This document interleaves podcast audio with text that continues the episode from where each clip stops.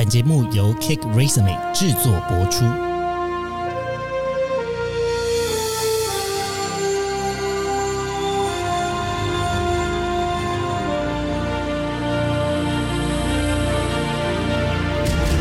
欢迎来到职涯探险，我们将固定在每周分享职场与人生的真实现场，图鉴各种职场生活丛林中的经验故事。欢迎大家来到今天的 Cake Resume 报报。那这个新闻录音的时间呢，是在八月十一号周五的下午录音。那今天呢，我们一样邀请科技家的 Joe 来加入 Cake Resume 报报。嗨，Hello，大家。那我们今天要跟大家分享的新闻是，曾是疫情期间视讯会议代名词，Zoom 将要求员工返回公司上班。好，那这一则新闻呢，是根据这个《金融时报》的报道哦、那呃，在讲说这个 Zoom 的总公司呢，他们是位于美国旧金山，然后在经过一个内部会议之后呢，公司的发言人宣布，他们将用一种结构化混合的办法，好了，其实就是 hybrid，就是混合式 办公的方式，然后让住在公司五十英里约八十公里以内的员工都必须每周需要进办公室两天。哇，八十公里，其实范围蛮广的，可能涵盖从台北至少到新竹以下吧，我觉得是台湾人会觉得八十公里还要我两天，真的是太不可思议了，有点偏遥远。对。好啦，那但是呢，这个呃缩减这个远端办公的政策呢，其实不是只有 Zoom 啦。那嗯，首先先看到的是 Google，他们呃这个要求员工每周到办公室是要三天，然后并且宣布管理人员在进行绩效评估的时候，可以将无故缺勤的人列入评量的范围。这个是 Google 他们在缩紧这个远端办公政策的一个宣布。那另外呢，在 Salesforce 他们就采取了一个比较温和的方式，嗯，就是如果你在六月份到办公室十天的员工，每日将会捐赠十美元给慈善机构，以鼓励员工到公司来上班。在五月份的时候呢，其实这个呃电商龙头 Amazon 呢，他们的员工有进行过罢工一个小时。如果大家有听 Many 的慢报，里面就有提到说罢工一小时，嗯那呃，这个抗议呢，就有提到说，他们每周都必须要返回办公室三天。那苹果呢，一样这个也有加入这样子的罢工哦。呃，公司的员工署有签署了请愿书，抗议他们返回办公室。嗯，那为什么这些呃科技公司最近都开始要求员工要返回办公室上班呢？在返回办公室上班这件事情上面，有蛮多数据调查的研究是说，远端办公还是会缺乏一些比较细致的人际连接。嗯，那这些人际连接可能也要根据你的产业跟工作别，会有些许上面的差异。呃，这个史丹佛大学的经济学家呢，尼克布鲁姆他就有提到说，考量这些公司在办公室的房地产上也是花了蛮多的钱。嗯既然你花了钱盖房子，或是你花了钱来租办公室，老实说你不使用它，它也是一个闲置的资产。那如果说可以让员工在一个比较可控、跟呃可以讨论跟提高产能的情况下面，回到办公室办公，这可能是他们一开始的想法。嗯，所以可以理解成是说，因为、呃进办公室工作其实还是最有效率或是最有产能的，所以这些公司不可能采取全远端。但是如果让大家太随性的选择远端，他们又觉得啊，那我都花钱盖办公室了，我都租了这片土地、这个大楼，我觉得不甘心。对啦，那但是有没有真的提高产能呢？我觉得跟员工的意志呢，往往是相违背的。根据这个全国呃全球绩效的管理公司盖洛普的研究呢，表示有百分之九十是可以远端完成工作的员工，现在会希望他们的工作有一定的灵活性。嗯，那根据这一则新闻呢，我就继续再回去看了呃原本的这个 CBS 的新闻的报道，那里面就有提到一个我觉得蛮有趣的研究，他提到说，当要求员工回办公室越多天，可能会有害公司的成长速率。哦，怎么说？听起来会不会很耸动？好，但是呢，这个成长的速率呢，我后来细看了之后，我发现它讲的是指组织大小的规模。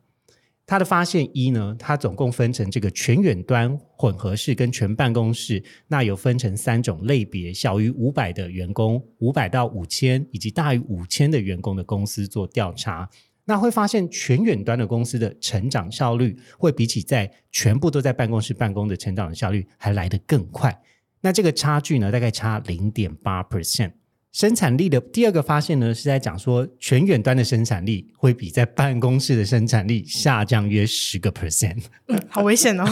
十 percent 蛮多的哎。对啦，但其实老实说，我们现在光讨论数据，大家可能相对比较没有感觉。可是我要就是跟大家讲的事情是，呃，这个组织的成长速率呢，它指的应该是指说聘雇员工的成长的速率。对，它指的只是组织规模的扩张，但并不是在讲说纯粹反馈到啊，比如说 sales number 业绩的数字或是盈利的数字的成长。懂。那回到这个讨论点上，其实你就会非常可以理解，因为当你的政策越宽松，当然员工就会越倾向加入你的企业。嗯，你采取一个越紧缩的这个嗯。要求那当然，员工想要进去你的公司，或是你要在招聘的流程上，你可能需要等更多的时间。嗯，所以就是说，全远端的公司更容易找到人，因此它的整个公司的成长效率比较快，但这并不等于它的业务的成长跟赚钱的成长。没错，他这个讨论呢，比较还是在针对说，可能像是 HR function 对于人资要来招聘来说，呃，可能需要衡量到的是说，现在必须得要在办公室完成的任务有哪些，那他可能会需要到几个工作天。因为毕竟这个 hybrid 的工作模式呢，嗯，大家体验到了可以全远端的工作之后，就会发现其实有一些担心是说，我的工作到底有没有办法完成，然后以及我有一个更好的呃 work life balance 的这样子的情况可以出现的话，那其实大部分人还是会想要追求一种生活的幸福感啦。嗯，真的就是从员工的角度跟从企业角度看问题不一样。没错，那我又在延续就追追下去，再看了另外一个数据的报道。那这个数据的报道在讲 Forbes 啊，他整理了关于说呃这个远端办公的数据调查以及趋势。那它的这个数据是在二零二三年的一月的时候公布的。那截至二零二三年呢，有十二点七 percent 的全职员工是在家工作，那有二十八点二呢是采取刚才所讲的 hybrid 混合式的工作。他们预估在二零二五年将会有三千两百六十万的美国人会透过远端工作。那嗯，其实他这个调查跟我们刚才前面讲的蛮接近的，有九十八 percent 的人是希望至少有一部分的时间是远端的工作。那九十三趴的雇主呢，会计划还是会继续进行远端的面试。那有十六趴的公司将会采取全程远端的营运。那有哪些职业、哪些职能是比较适合远端工作的呢？呃，远端能工作的呢，其实不外乎呢，就是这个 IT 啊，或者行销啊，还有这个 accounting 会计跟 PM。那呃，另外呢，还有这个呃医疗相关、跟 HR 相关，还有客服相关。基本上他的工作可能不是是需要在机台旁边，但只要有电脑就可以完成的这样子的类别。嗯，那除此之外，远端工作的这群人偏好的，或者是已经正在远端工作这群人，他们还有哪些其他的特色？嗯，这边有一个我觉得蛮有趣的发现呢，就是说，其实从事远端工作的男性的比率可能是高于女性的。那有三十八 percent 的男性是做全职远端。那二十三趴的男性是做兼职，但相比之下，呃，只有三十 percent 的女性做全职远程，相较于男生是少了八 percent。那兼职的话呢，则是没有太大的区别。呃，这些数据呢，表示这个远端工作呢，可能有存在性别的差距，并凸显了这个包容性上面缺乏平等的观念。哎，这个数据我好意外哦。对，那但是这件事情其实呃。多想一下的话，也有可能是在呃比较高的位阶或者是职位上面，在女性会不会在美国有这样子的落差？这或许是可以一个更进一步的探讨。嗯，那另外一个部分呢，还有更更有趣的调查是讲说，远程的工作者呢，平均十分钟到 今天又超过了吗？可以可以，指日可待。我快讲完了，快讲完了。好，那延续刚刚所讲到这个有趣的薪资的调查呢，远程的工作者平均收入呢，会比起在办公室的人高出一千呃，对不起，一万九千美元的收入。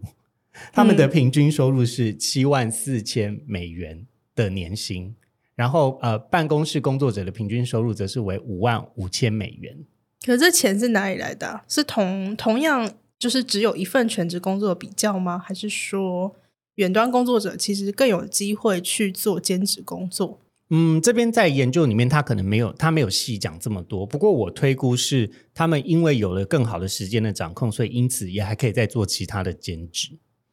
因为当我今天想要完成事情，就是我把我手边的工作用一个更高效的事情完成的情况下，或是更符合自己生活样态的方式完成情况下，我还可以接其他的 case 吧。嗯嗯，那在年龄的部分呢，有什么样的特点吗？年龄的话呢，不意外的，则是在年轻族群的比例最高，是二四到三十五岁之间。那远程工作呢，其实是在这个年纪呃蛮喜好的，有百分之三十九 percent 的人是做全职的远程。相比于刚刚在讲性别的时候，呃，其实也是差不多啦，大概三十八、三十到三十八左右。嗯嗯嗯，那另外一个更有趣的呢，呃，是在讲说有更高教育程度的工作者可能会有比较多远程工作的机会。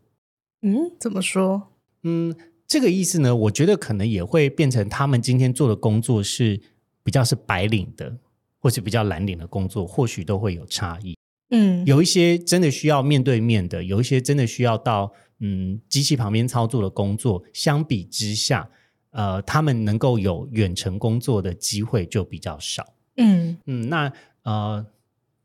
这边我快速讲一下，就是关于大家的偏好的数据。那有五十七 percent 的人呢是说，如果当前的公司不允许远程工作，他们就会找新的工作。嗯，那三十五趴的远程的员工呢，会感觉到他们在全职远端工作的时候更有生产力。百分之六十五的人希望他们这一辈子都可以远端工作。我 这么喜欢，对，那嗯，但也有六十九 percent 的远端工作者呢，会因为要报告数字还有通讯的工具，增加他们的倦怠感。嗯，非常可以理解。对，那呃，有五十三 percent 的远程的工作者表示很难跟同事建立联系，这个就是在我们一开始新闻里面讲到的建立弱连接的部分。好，那呃，最后一个研究呢，就在跟大家讲说，其实，在企业转向远端工作的时候，其实每个员工是可以节省一万一千美元的。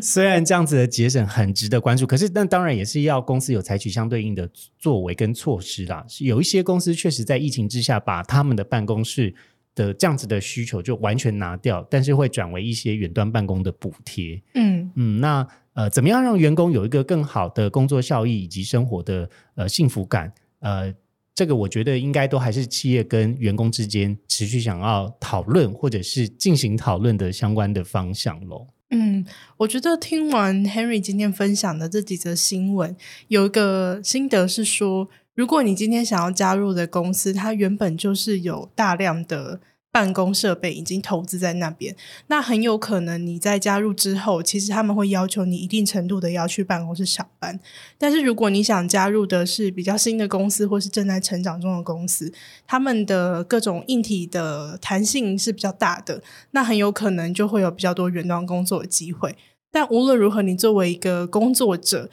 呃，能够全部都适应，对你来说，你的选择就会越多。嗯，老实说，我觉得他这。在找工作的时候的那个想法跟谈好的福利，基本上没有太大的变更，那他可以接受的比例就会比较高。如果你开始进去谈工作的时候，那个门槛是比较高的，那你就会接受说好，那之后就是在这个游戏规则里面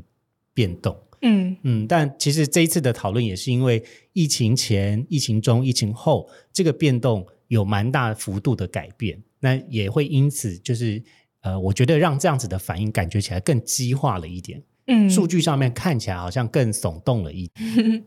我还记得以前啊，疫情还比较严重的时候，到处都有报道说，哦，远距工作将成为主流。殊不知，现在又悄悄的，好像又消失了一些。对啊，前一阵子也有听到说，像是呃，这个联合办公室他们有开出来说，他们在营运上面有一些困难。那我们之后有机会再来跟大家分享这样子的新闻。好的，好的，那今天的 K Christmas 报报就先到这里，接下来要来到我们职缺快报的单元喽。在软体工程师方面，有来自 AWS 的云端工程师、Tabula 台湾的演算法工程师，以及宏康科技的影像软体开发工程师。那如果说大家是在找数据分析、资料科学相关的，我们有来自台积电、远传电信以及 Tutor ABC 的相关职缺。如果是在找人资相关的领域，则有来自家乐福、味全食品，还有 Second Street。那如果大家对于用户成功这个领域有兴趣，想要找 Customer Success 相关的职缺的话，也可以参考有来自 Whisper、日选家、加密货币交易平台 Max Global，还有可立可。也有开出相关的职缺，最后呢，也精选了三个专案经理相关的职缺，他们分别来自于伟康科技、翱翔国际科技以及马绍尔群岛商彩虹科技。如果对以上的职缺资讯有兴趣的话呢，可以点开单集栏位的连接，那直接到 Cake Resume 上面搜寻投递你的履历，就可以应征工作喽。那今天的 Cake Resume 报报就先跟大家到这里，要说拜拜啦。拜拜，拜拜。今天的职涯探险就先到这喽，希望你喜欢本集的节目内容。别忘了，请记得在 Apple Podcast、Spotify 给予我们五星的好评，并追踪我们的 Instagram 小老鼠 at cake resume dot life，c a k e r e s u m e 点 l i f e，分享给你周遭的好朋友。我们下次见喽。